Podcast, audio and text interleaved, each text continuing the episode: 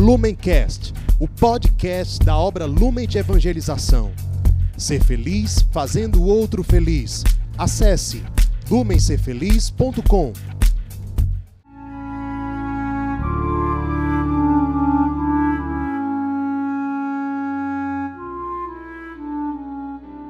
Os santos são sinais da presença do ressuscitado na história. Hoje, dia 20 de dezembro, celebramos São Domingos de Silos. Nosso santo de hoje viveu por volta do ano 1000 da era cristã e sua primeira e principal biografia foi escrita por um discípulo dele que o conheceu pessoalmente e que o admirava muito. São Domingos de Silos nasceu no reino de Navarra, na Espanha. Era de uma família muito pobre.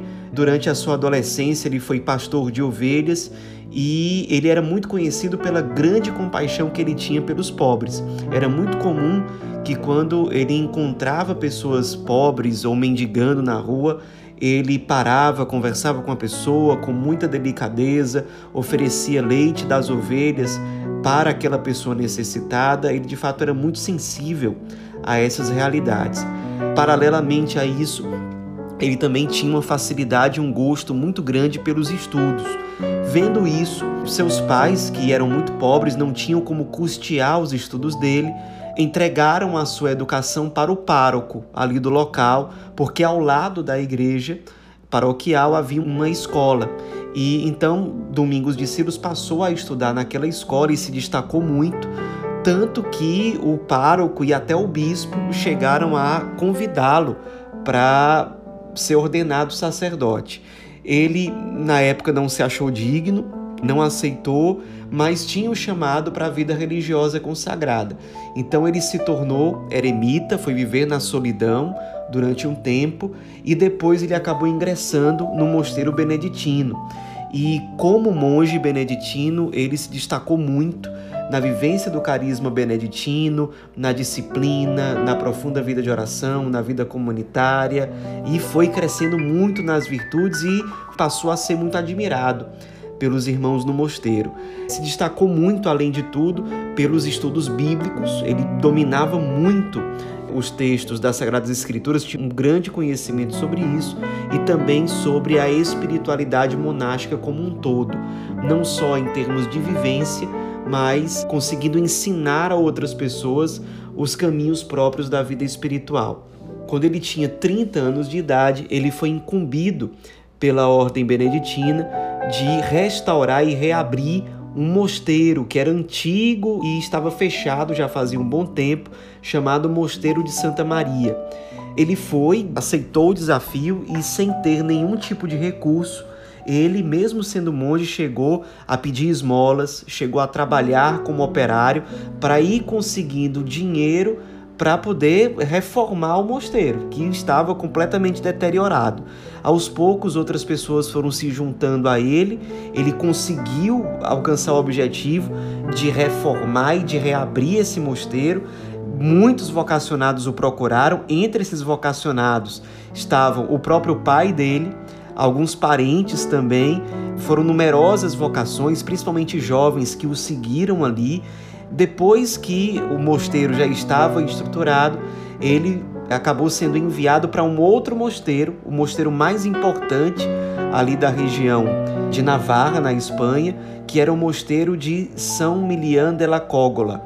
E ali ele já chegou como abade se destacou muito como abade ali nesse mosteiro. O mosteiro passou a ser exemplar em todos os aspectos, mas o príncipe daquela região, ele era muito ambicioso e queria de algum modo se apossar dos bens daquele mosteiro que era o mosteiro mais rico de Navarra. Então, muito pressionado, ameaçado, São Domingos de Silos acabou fugindo dali, foi se refugiar no reino de Castela. Ali ele se tornou abade de um outro mosteiro, um mosteiro também em decadência, que estava quase fechando, chamado Mosteiro de São Sebastião de Silos. E ali naquele local ele fez um grandíssimo trabalho de restauração, de evangelização.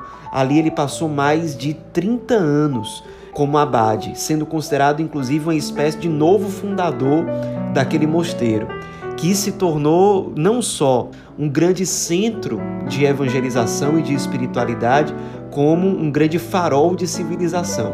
Isso porque, além de todo o trabalho de catequese, de missão, de evangelização que era realizado pelos monges, também se destacava muito o trabalho cultural que era feito. Os monges trabalhavam pela alfabetização das crianças, pelo fomento da cultura, do conhecimento amplo. São Domingos de Silos fez um grande trabalho de restauração e de incremento da biblioteca do mosteiro que era colocado à disposição da comunidade. A comunidade monástica também se tornou um grande modelo de como cultivar a agricultura, de como cuidar do gado, ensinando isso aos camponeses, às pessoas mais simples, de modo que elas mesmas, aprendendo essas técnicas de agricultura, de cuidado com o gado, as pessoas começaram a caminhar com as suas próprias pernas e de um modo mais próspero. E, claro, o mosteiro era um grande farol também em termos de profunda vida de oração de disciplina monástica, de vivência da liturgia, inclusive do canto litúrgico, de estudo e também do zelo pastoral. Os monges eles fizeram um grande trabalho de evangelização ali naquela região do Reino de Castela, tanto que São Domingos de Silos passou a ser considerado como o grande apóstolo do Reino de Castela.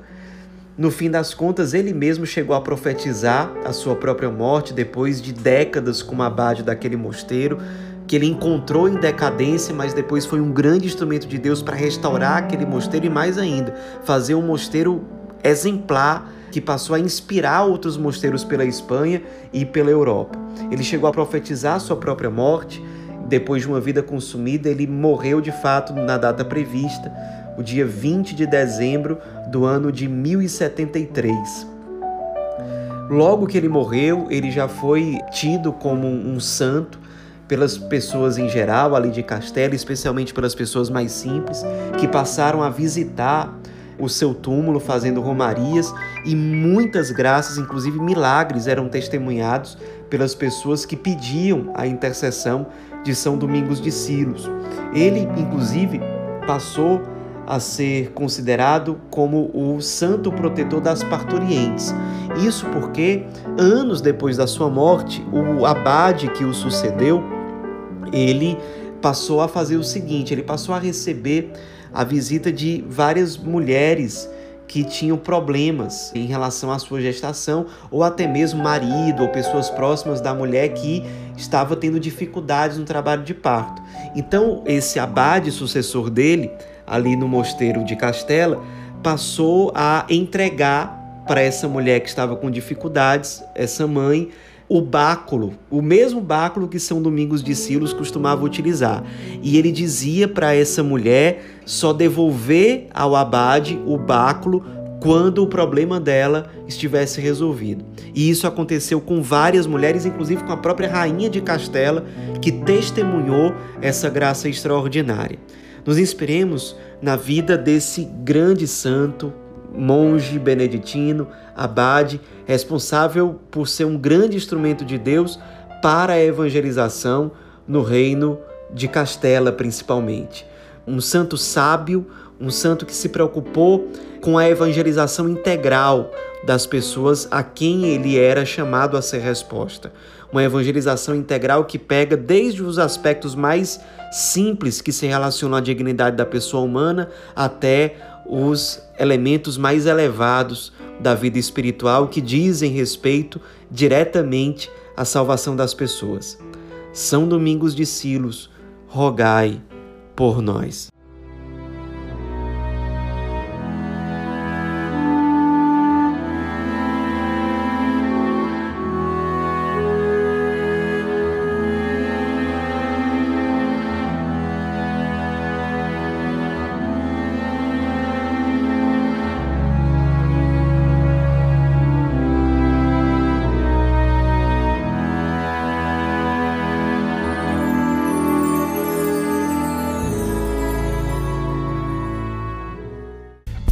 Lumencast, o podcast da obra Lumen de Evangelização. Ser feliz fazendo o outro feliz.